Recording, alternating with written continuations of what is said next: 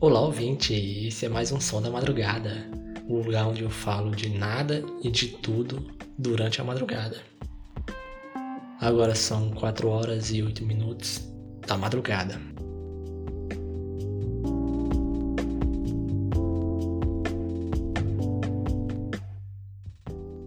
E para começar, eu faço uma pergunta para você que está aí do outro lado. Quanto tempo, em média, você acha que gasta na frente de uma tela de celular. Sem contar todas as outras, as outras telas, notebook, televisão, tablet, só o celular, só esse bendito dispositivo que provavelmente você usa ele agora para me ouvir. Se você, assim como eu, é um, um maníaco por ter esse tipo de informação, você sabe mais ou menos quanto tempo gasta. Se não, eu sugiro que você comece a prestar atenção. É uma forma básica de descobrir se você não tem um aplicativo que monitora, é você ir nas, config nas configurações do seu celular e abrir o aplicativo que monitora a sua bateria e encontrar quais aplicações estão consumindo mais bateria. Quando você for ver lá, você vai ver que, o, que a função tela ou visor vai mostrar a porcentagem de bateria consumida e vai mostrar também o total de horas que ela passou ligada, né? Então isso aí é o tempo que você passou com a tela do seu celular ligada, muito provavelmente interagindo com ela. Mas você pode também utilizar aplicativos especializados para esse tipo de monitoramento. E aqui sou eu do futuro para dizer que o aplicativo que eu uso para fazer esse tipo de monitoramento é o Antissocial. Você encontra ele facilmente nas lojas de aplicativo ou você pode procurar por monitoramento de uso na loja de aplicativo que você vai encontrar semelhantes. É muito fácil de usar e ele, entrega informações muito importantes sobre o uso tanto do celular como dos principais aplicativos que você usa e o tanto tempo que você passa em cada um deles. E o antissocial também tem a possibilidade de você bloquear aplicativos por determinado período do dia, por quantidade de tempo que você pode passar nele ou por hora que você quer usar. Então não é novidade que a gente está gastando muito tempo interagindo com os celulares, com as telas mais variadas, né, com os dispositivos eletrônicos. Então chega a ponto de pessoas já serem diagnosticadas com vício nesse tipo de tecnologia. E a gente tende a, a comparar o dispositivo eletrônico com a internet, né, que são é, coisas distintas. A internet é uma, é uma ferramenta possível a partir do smartphone ou do notebook ou de outro dispositivo. Mas o consumo de eletrônicos de dispositivo é uma coisa à parte, né? Aí você tem muito mais coisas que estão que são possíveis de serem feitas com o dispositivo. Uma delas é acessar a internet e todas as suas possibilidades. Né? Mas o, o que eu quero falar é justamente sobre esse consumo das mídias eletrônicas em excesso sobre o consumo desenfreado e desmedido desses dispositivos. Porque a gente vive numa época em que a nossa atenção é o bem mais precioso que a gente tem. Se antes o nosso tempo, a nossa força de trabalho, né, o tempo que a gente despendia fazendo as atividades laborais era o que valia mais né, da nossa existência, hoje a nossa atenção ela é muito mais valiosa. Talvez a sua força de trabalho seja muito mais cara do que a sua atenção. Mas a sua atenção é o bem que você dispõe, que as empresas hoje mais estão atrás. Toda e qualquer empresa está atrás do seu foco. Desde daquele link que você clica na, na rede social, seja no e-mail que você recebe, seja na propaganda que você vê no YouTube, seja na ligação de telemarketing, seja de qualquer coisa, seja sua atenção é a coisa mais preciosa. E a sua atenção vai mais do que interagir com esses com essas ferramentas, né? Então, o tempo que você passa no Google pesquisando preço de sapato, modelo de smartphone, isso por si só já é um gasto da sua atenção com alguma coisa. E essa coisa está sendo monitorada a todo momento por esses é, mecanismos. Então, tudo que você pesquisa no Google, tudo que você interage nas redes sociais, tudo que você curte no Instagram, tudo que você twitta ou retuita, ou que você curte ou compartilha no Facebook, o que você assiste no YouTube, está sendo monitorado. Então aquilo vira de alguma forma dado. Né? O algoritmo entende aquilo e vai traçando sua personalidade com base naquilo. E ele vai, a partir daquele momento, ele vai inferindo coisas sobre você. Então, quanto mais tempo você passa nessas plataformas, mesmo que não seja fazendo nada demais, mesmo que seja só assistindo um vídeo, ou só curtindo publicação de cachorrinho fofo, ou tweetando sobre como a sua vida é ruim e como a vida dos outros é melhor, tudo isso já é coisa suficiente para as empresas saberem algo de você. E esse algo vai ser vendido para outras empresas que querem saber quem é você e como se comunicar com eficiência com você. Então não se engane, a sua atenção ela não só é requerida e você não só dá sua atenção quando você para para ler a matéria do jornal ou quando você para para interagir com o tweet de fulano ou ciclano. A sua atenção ela está todo o tempo sendo monitorada. Então, todo clique que você dá na sua tela do smartphone é um dado que pode ser vendido e pode ser utilizado para vender de volta produtos para você. Então, o que eu quero dizer com isso é: o tempo que a gente passa interagindo com essas telas virtuais é importante, tanto para quem está do outro lado da sua tela, monitorando o que você está fazendo, como para você mesmo. Porque a sua atenção vai ficando cada vez mais dispersa com estímulos muito variados e muito constantes. Né? Então você vai variando de, de muitas coisas ao longo do dia e você não vai percebendo. Você passa 5 minutos no Instagram, aí você acaba de rolar o feed, você vai para o Twitter, passa mais 10 minutos, acaba de ver tudo, aí migra, vai ver um vídeo no YouTube. A sua atenção vai ficando cada vez mais dividida e segmentada e você perde essa capacidade de se concentrar em uma coisa por muito tempo, né? A nossa atenção vai ficando cada vez mais particularizada. Isso é um problema. Isso de fato é um problema porque você vai começar a sentir dificuldade em fazer atividades mais longas que requeram processos mentais mais complexos, né, de encadear ideias, de refletir e de, de propor soluções. Então você precisa pensar em como quebrar esse ciclo de particularizar a sua atenção. E é uma das coisas né, que eu venho há mais tempo me aproximando é o chamado minimalismo, né? É um, uma filosofia de vida, um, um jeito de encarar a vida, né?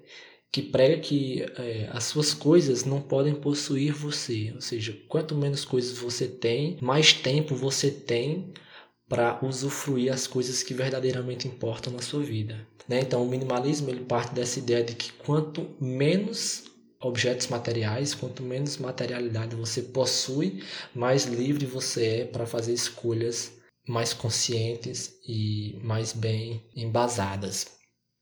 Tirando toda a problemática em cima do minimalismo, né, tem, tem várias discussões que se podem fazer em cima delas. A que eu acho mais salutar e a que eu faço também é a ideia de que o minimalismo ele é uma teoria, uma filosofia de vida essencialmente capitalista, né? Então ela não propõe ser uma luta anticapitalista, ela não propõe ser uma luta contra o sistema, muito pelo contrário, ele é uma luta de adequação ao sistema. Então, em vez de você acabar com o capitalismo para acabar com o consumismo, você acaba com o consumismo para manter o capitalismo. Né? Então, é meio que um, um, um retorno a um capitalismo mais primitivo, onde o consumismo não era tão intenso como hoje. O consumo sempre existiu porque o consumo é uma das bases do capitalismo, mas o consumo como existe agora, né, como sendo um como sendo um, um, propósito de vida, é, ele é muito mais recente. E o minimalismo ele se propõe ser uma filosofia anticonsumista, né? E nesse aspecto eu sou totalmente favorável. Então, por isso que eu sou, eu não sou minimalista, né? Então, eu não, eu não,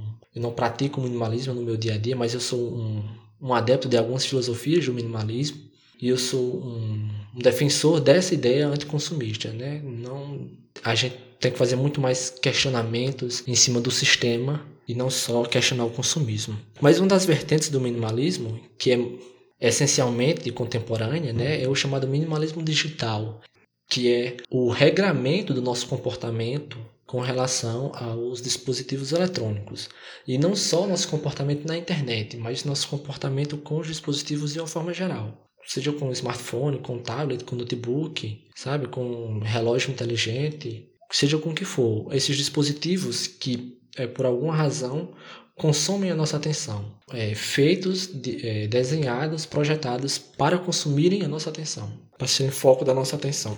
Então, o minimalismo digital ele propõe basicamente um consumo consciente dos dispositivos e das mídias digitais. Então, é você parar para pensar por que você consome, o que você consome, como você consome, sabe? Então é você parar para pensar que você está fazendo no seu dispositivo e com o seu dispositivo.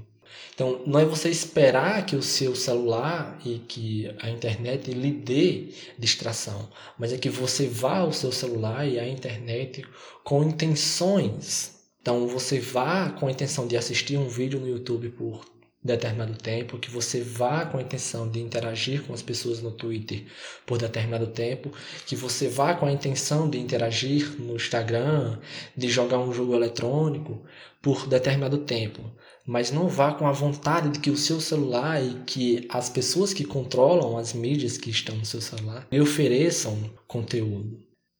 O minimalismo digital, assim como o minimalismo clássico, é você ter noção de que a sua atenção importa. Que a sua atenção nesse meio digital é a coisa mais importante que você tem. Então você tem que decidir a quem você vai dar essa atenção. Você tem que decidir se você vai passar duas horas no explorar do Instagram vendo centenas e centenas de postagens com o mesmo tipo de humor e com as mesmas piadas, mas que são sempre engraçadas, e que quando você chegar na terceira você não se lembra da primeira que viu, ou se você vai chegar no Instagram com a intenção de ver todos os stories daquelas pessoas que você segue e todas as publicações dessas pessoas, e quando você chegar no final de cada uma delas você sair porque você já cumpriu a sua tarefa ou a sua intenção com o Instagram. Então é você ter noção de que você é quem está no controle, né? Para você não, não, não se deixar possuir pelo seu dispositivo. Porque a, a coisa mais importante que, a, que o minimalismo nos ensina é que as coisas que a gente possui, se você não presta atenção a devida nelas, elas acabam possuindo você.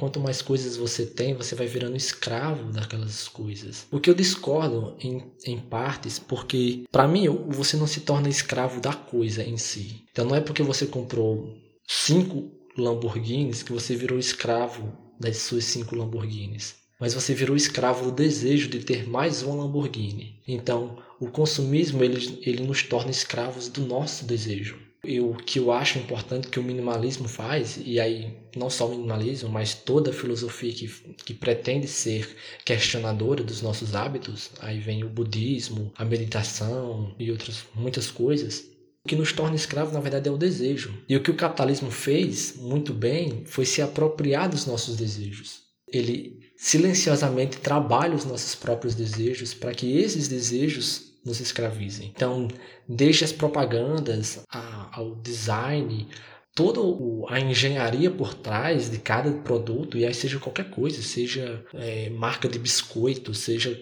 carro, seja casa, seja aplicativo, seja jogo eletrônico, seja qualquer coisa, o marketing por trás, a produção por trás dessas coisas, elas estão focadas em criar primeiro o desejo. Então você passa a desejar aquela coisa sem saber por que deseja e aí tem toda uma ajuda da psicologia, etc. Mas você passa a desejar aquela coisa para depois eles lhe oferecerem aquela coisa e você não sabe por que quer. O grande trunfo do minimalismo, da meditação, que seja, é você perceber, é você cavucar até no fundo dos seus desejos e você entender por que você quer aquilo. Então é você parar para pensar por que é que você quer estar todo o tempo no Instagram. Por que, é que você quer estar todo tempo no Twitter? Você quer e você se sente mal quando você sai do Twitter, como se o mundo estivesse passando e você estivesse ficando de fora do mundo, sabe? Então, para mim, a grande vantagem dessas práticas é perceber, né, perceber de onde vêm esses desejos. Eu sou um aficionado por tentar entender de onde vêm os desejos, né? Desejo mais bobo, seja o desejo de comer um doce por uma necessidade fisiológica ou por uma necessidade química, sei lá, ou o desejo de ser um cantor, um astro de rock, sei lá, de onde vem esse desejo?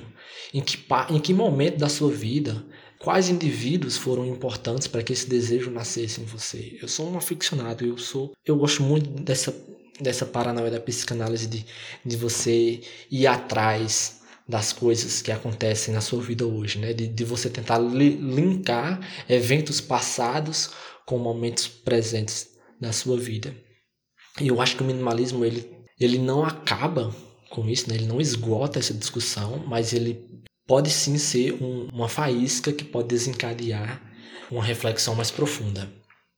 E a questão, e o que eu estou propondo aqui, né, além de, de expor o minimalismo, é, é que se você, assim como eu, se sente preso ao celular, se sente escravo da sua máquina, que você pare para pensar, que você reflita sobre os seus comportamentos, as suas atitudes, os seus desejos. Então, que você, se você não quer praticar o minimalismo, se você não quer ser um minimalista, mas que você busque entender o que pode ser o minimalismo, né?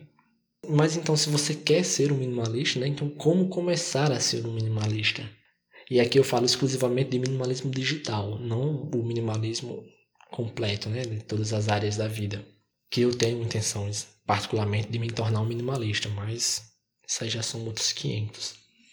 O que eu posso te dar de dica é comece lendo matérias sobre minimalismo digital. Joga no Google minimalismo digital e vai lendo os as matérias que vão aparecendo para você. Faça o uso consciente da sua atenção nesse momento. Né? Você lê uma matéria, então, aí você vê coisas, nomes de pessoas, então você vai pesquisar sobre essas pessoas, o que, é que elas dizem, como é que elas praticam o minimalismo na vida delas. Você vai linkando para outras matérias sobre outros temas correlatos. É, é, um, é um trabalho de pesquisa, né? Eu tô, não preciso aqui de, definir como é que se faz uma pesquisa. Mas é isso. Primeiro comece pelo básico. Vá lendo matéria sobre o assunto e vá acompanhando esses temas mais principais. A segunda coisa que eu posso é, indicar são canais no YouTube com pessoas que praticam o minimalismo. E aqui vai ser uma dica bem elitista, porque eu vou indicar três pessoas e duas delas falam inglês. Né? Então, se você está ouvindo agora e não fala inglês, fica difícil você acompanhar elas. Alguns dos vídeos deles, os mais famosos, são legendados em português. Algumas, algumas pessoas foram lá e legendaram. Mas você pode procurar no YouTube por Matt Diavela, é, escreve M-A-T-T-D apóstrofo. Eu nunca sei como é que fala apóstrofo, eu acho que é apóstrofo. Então, é aquela, aquela aspa que fica entre as palavras. Então é Matt Diavela. Matt D apóstrofo Avela. A-V-E-L-L-A. Matt Diavela. Ele é um cara excepcional, o conteúdo dele, além de ser bom, é muito bem feito, porque ele é videomaker, né? Então ele entende de câmera, ele entende de iluminação, ele entende de quadro, de fotografia, entende de edição, entende de áudio. Então o canal dele em si só já é uma, uma experiência audiovisual muito boa. E o conteúdo dele é primoroso, porque ele é muito dedicado ao que faz e ele explica muito bem. O segundo canal, também em inglês, também de outro americano, é o canal do Nathaniel Drew. Né? Escreve Nathaniel em inglês com TH. E Drew é o D-R-E-W. Né? Lembro de Drew, de Todo Mundo Deu Cris. Então, o Nathaniel, ele, é, ele tem a mesma pegada do, do Matt, só que o Matt, ele é muito mais prático, né? Então, ele tem dicas, ele tem desafios, ele tem tutoriais. O, o Nathaniel, ele é muito mais reflexivo, ele, tem, ele traz mais ele é um cara muito mais um cara do pensamento, de, de refletir sobre o que a gente faz e por que a gente faz isso ou aquilo ou outro.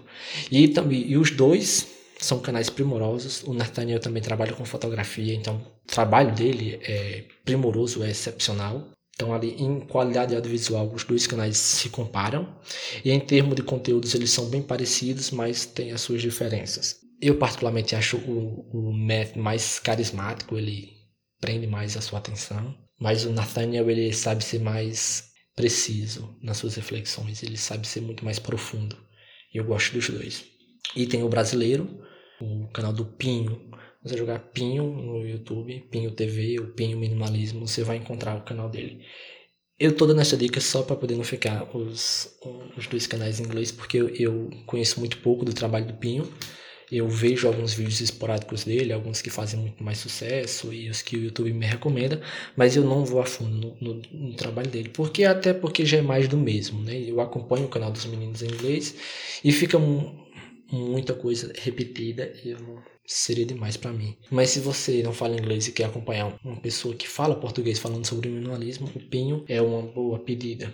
E claro, você pode começar a refletir mais sobre as suas atitudes, sobre os seus atos e sobre o seu comportamento online, né? E você pode levar essa discussão e essas reflexões para sua vida de modo geral.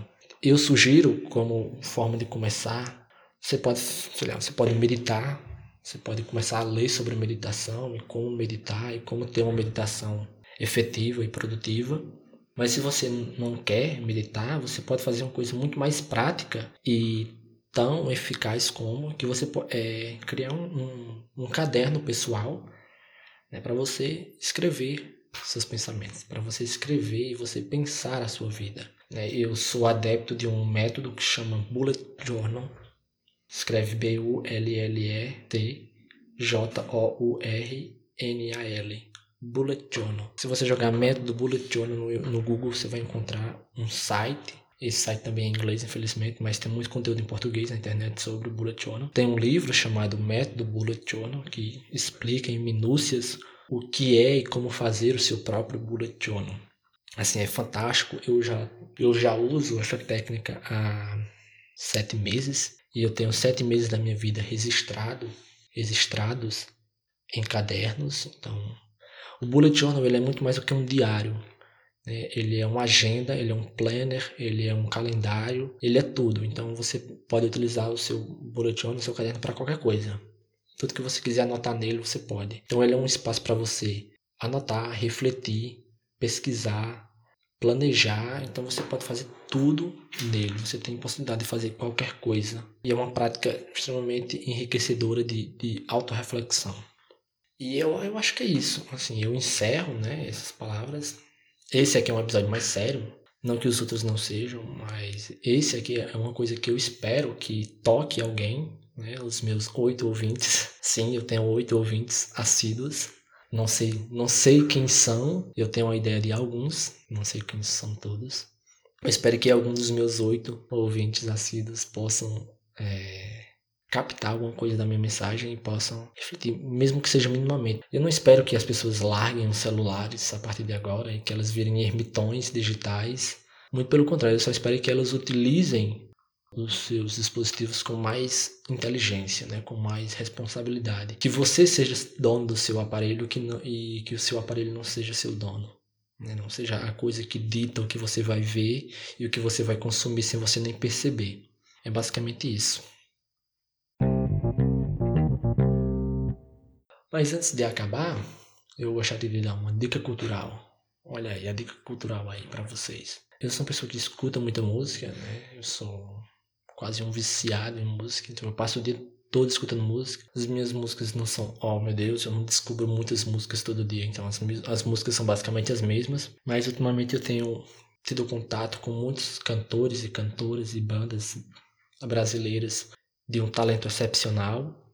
Assim, se eu posso dar uma dica para você é preste atenção na cena pernambucana, principalmente na cena recifense de música e se esbalde com cantores maravilhosos como Almério, como Martins, como Marcelo Rangel, como Igor de Carvalho, como PC Silva, Juliano Holanda, Romero Ferro, e cantoras como Flaira Ferro, é, Isadora Mello e Isabela Moraes, que é a minha dica de hoje, que você escute o novo disco, o primeiro disco de Isabela Moraes, chama Estamos Vivos, está disponível no Spotify, eu acho que em todas as plataformas, eu vou deixar linkado na descrição do episódio o link para o Spotify do CD dela. É um CD primoroso, é um CD muito bom, saiu agora no mês de maio. Eu espero que se você escutar, você goste do que ela propõe.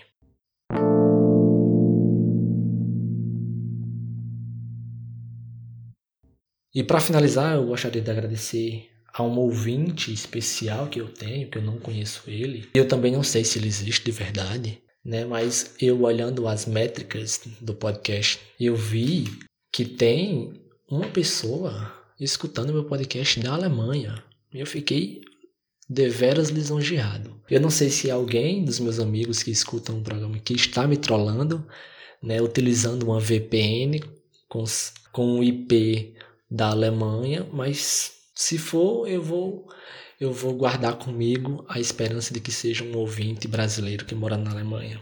E com certeza uma pessoa que eu não conheço, porque eu não conheço ninguém que mora na Alemanha. Então, se você é essa pessoa que está na Alemanha e está me escutando agora, manda um alô, manda um DM no Instagram, manda um, uma DM no Twitter, manda uma mensagem de voz pelo site do Anchor, né? Na descrição de todo episódio tem um link para você mandar uma mensagem de voz para mim. Então, se você quiser aparecer no próximo episódio, com a sua própria voz ou com as suas palavras, você pode entrar em contato.